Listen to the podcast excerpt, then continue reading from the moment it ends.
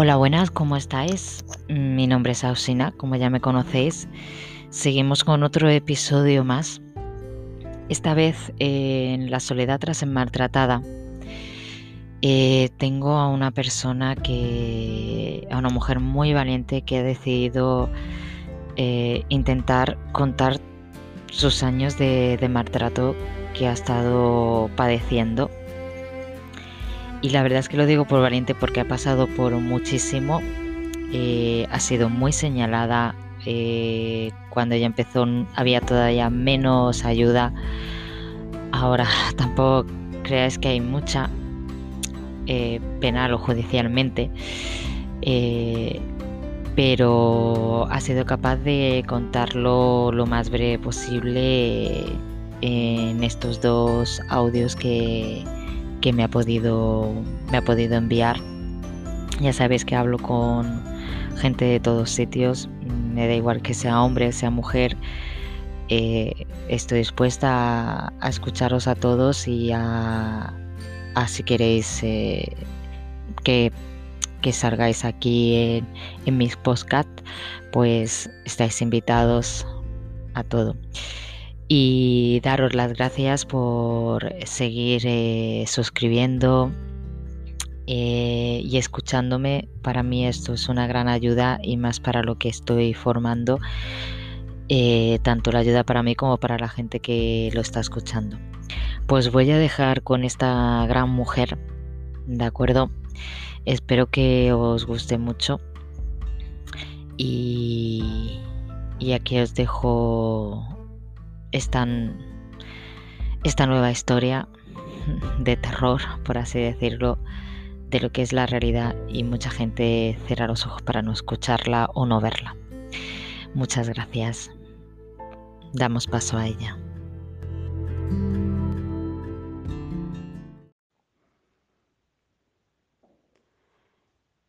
Hoy me he decidido a contar la historia de mi vida. Una historia que no es bonita, no es un cuento de hadas, es una historia dura, porque ha sido durante mucho tiempo. Conocí a la persona que ha sido mi maltratador cuando tenía 16 años. Me casé con él, con él tuve un hijo antes de tener a mi hijo ya las cosas no iban bien, pero después ya se empezaron a torcer mucho más. Él tenía adicciones, era una persona que no me valoraba para nada. Él solamente era él, él y él. Lo demás le importaba muy poco. Insultos, malas palabras, Y, por supuesto, en la casa nunca había dinero. Y pedía dinero a la gente, yo tenía que después que pagar, bueno, y una vida de, de sin vivir, no sé. Pero va pasando un año, otro, otro, y te vas acostumbrando y encima te crees que eres tú la culpable. Malas palabras, infidelidades muchas. Y tener que sacar la casa adelante tú, porque esa persona pues no se ocupaba de nada, solamente de que a él no le faltase. Cuando decidí de dar el paso, la trabajadora social no estaba. Porque ese día pasaron cosas en, el médico. Porque le dije al médico lo que pasaba. Y él allí me amenazó de muerte. En el, en el mismo centro médico.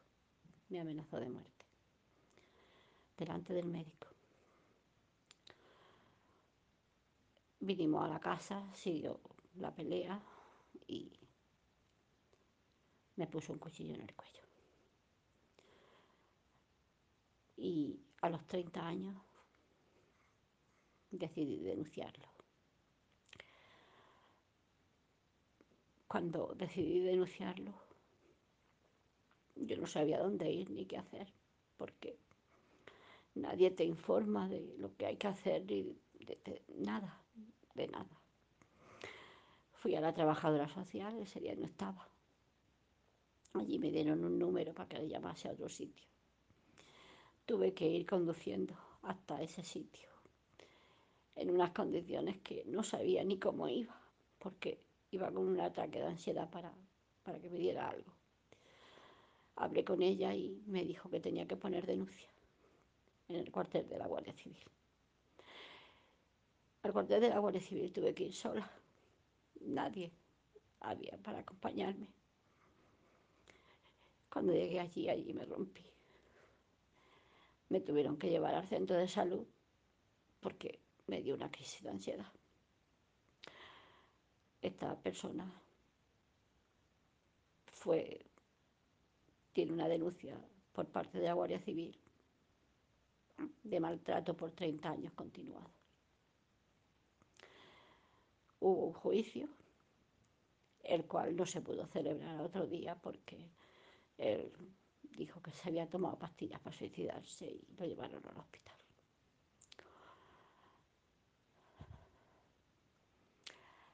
A otro día de eso, pues, fue el juicio. Él no quería admitir los hechos y yo dije que me había amenazado de muerte delante de un médico y aceptó de que lo había dicho y lo había, intentado hacer. Fue condenado a hacer un cursillo y a una orden de alejamiento durante dos años. Durante esos dos años pasaron muchísimas cosas. A mí me llamaban por teléfono preguntándome que cuánto cobraba. A mí se me hacía la vida imposible intentando echarme de mi casa, casa que estoy pagando yo, porque él no aporta ni un céntimo, ni lo ha aportado nunca. Y el problema viene, aunque vives en un sin vivir, porque, en fin, te lo puedes encontrar en cualquier sitio, aunque esté la orden de alejamiento, porque no hay, no hay ningún tipo de medida, ni pulsera, ni nada. No hay nada. Te lo puedes encontrar por cualquier lado. Pero bueno, lo peor es cuando acaba la orden de alejamiento, que es cuando ya te sientes desprotegida totalmente porque entonces ya sí que es verdad que no tienes dónde ir. Ya se ha acabado la orden de alejamiento, la protección, la mierda para mi perro. Bueno, hoy quiero seguir contando la historia de mi vida, porque fue, ha sido muy larga, ha sido toda la vida. Como ya dije, lo conocí con 16 años. Yo era una niña. Él ya no es que fuese mucho mayor que yo, pero vivía otro tipo de vida. Siempre a escondidas mías, claro. Como se suele decir, el cabrón siempre el último en enterarse. ¿no? En mi vida hubo muy pocos momentos felices. Eh, quiero decir que mi familia, por mi parte, a él lo tenían en mucha estima, mi familia directa. Con decir familia directa me refiero a mi madre. Mi madre a él lo quería, incluso yo pensaba a veces que lo quería más que a mí yo creo que en él veía ese hijo que, que no había tenido. Yo decido de ya romper con todo porque ya no puedo más. Mi padre me dice, esto no puede seguir así. Cualquier día va a pasar algo. Mi hijo ya tenía una edad, ya era mayor, mi hijo entendía todo el problema que había. Mi hijo a veces tenía que intervenir porque insultos y, en fin. No, no he recibido palizas. Quiero decir que no he recibido palizas. Pero este hombre me ha machacado, literalmente, sin pegarme. A veces no es necesario pegar para machacar a una persona. Y no solamente he sido maltratada por él, también he sido maltratada por su familia. Cuando me separé de él, no solamente, bueno, cuando decidí separarme de él, no solamente me estaba separando de él, yo me estaba separando de toda su familia y de parte de la mía. Porque las personas a las que yo más ayudé de mi familia no entendían por qué yo me separaba de ese hombre, sabiendo todo como lo sabía. Yo me aislé del mundo. Me cogió también la época del confinamiento. Y me aislé del mundo. Yo me metí en mi mundo y quiero decir que antes de que sucediera todo esto, hubo momentos de de mucha presión en mi vida, en los cuales yo ya no encontraba, no encontraba salida. Y una vez, premeditadamente, por supuesto, porque lo hice con premeditación, me intenté suicidar. Intenté suicidarme, cogí 25 pastillas 25 santíferos y me los fui tomando uno a uno. Cuando me los terminé de tomar, me acosté y dije, bueno, ya, por fin voy a descansar. Pero no había llegado mi hora supongo que no haya llegado mi hora porque mi padre, que ha sido uno de los pilares fundamentales de mi vida, al verme que no me levantaba, entró a mi dormitorio y me encontró inconsciente. yo empecé a recuperar cuando estaba en el hospital. Me desperté cuando me estaban haciendo un lavado de estómago. Y me mandaron a un psicólogo. Y quiero decir que tiene muy poco tacto con todas estas cosas. Porque lo primero que me preguntó el psicólogo es que si lo había hecho para llamar la atención. Yo no lo había hecho para llamar la atención. Yo eso. Lo había premeditado mucho. Lo había. Lo había pensado mucho para hacerlo. Y pensaba ese día acabar con mi vida. En ningún momento he sido una persona de llamar la atención en ese aspecto, al contrario. A mí la gente me veía feliz. Yo cuando salía a la calle era otra persona que cuando estaba dentro de mi casa.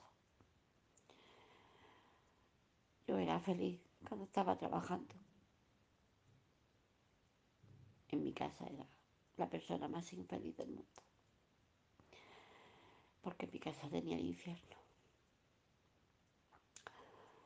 Él trabajaba poco y lo poco que trabajaba pues lo gastaba. Incluso una vez vino una señora a mi casa y me dijo que sí quería saber dónde estaba mi marido. Y fuimos mi hijo y yo. Y lo vimos como salía de la casa de una señora. Después me decía que todo era mentira, que yo me, me inventaba cosas, que yo me formaba unas películas en mi cabeza. Yo siempre era la culpable de todo. Yo siempre tenía la culpa de todo. Él nunca era el culpable de nada. Cuando el problema, el problema era él. El problema lo tenía él. Por sus adicciones y por... Él siempre quería dinero. Y todo el dinero que le daba se le antojaba poco. En fin. Una vida de, de sufrimiento y con un hijo que iba creciendo y que se daba cuenta de las cosas y veía que yo únicamente pensaba que en algún momento de mi vida le podía arruinar la vida a mi hijo. Y eso era lo que me comía por dentro y mi lucha interior era esa. El causarle menos, el menos daño posible. A nadie. Yo me lo sufría todo sola, pero había veces en que mi hijo, más de una vez, pues tuvo que pararlo. Porque ya digo que no ha habido palizas, pero empujones y otro tipo de cosas, pues sí. Y mi hijo más de una vez, pues, tuvo que intervenir y, y yo no quería causarle un daño mayor a mi hijo. Porque yo sabía que el que iba a salir perdiendo era mi hijo. Y me costó 30 años de mi vida, toda mi vida prácticamente, el tomar la decisión. Y después, pues, yo soy de un pueblo pequeño, comentarios, siempre es lo más fácil que te dicen es que tienes un amante. En fin, pero vaya. Ojalá hubiese tenido ese amante y me hubiese ayudado a salir de donde estaba. Porque mi vida era una vida sin fundamento, una vida sin ilusión de nada. Solo vivía para trabajar y pagar y sacar mi casa adelante. Yo era, como le decía muchas veces, yo soy tu cajero automático. Además, él me decía que no valía para nada.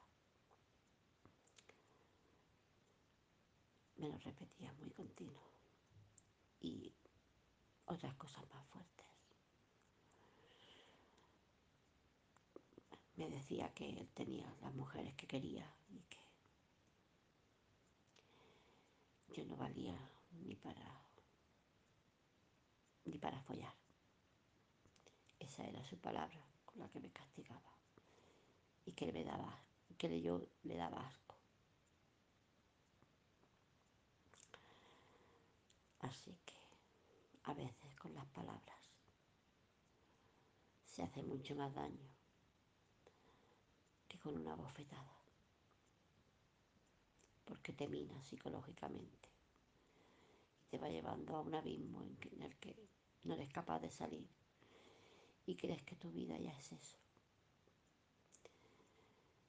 No que tú creas que no vales para nada, porque tú en el fondo sabes que vales mucho, pero te resignas a vivir esa vida. quiero que sepan que no hay que resignarse a vivir esa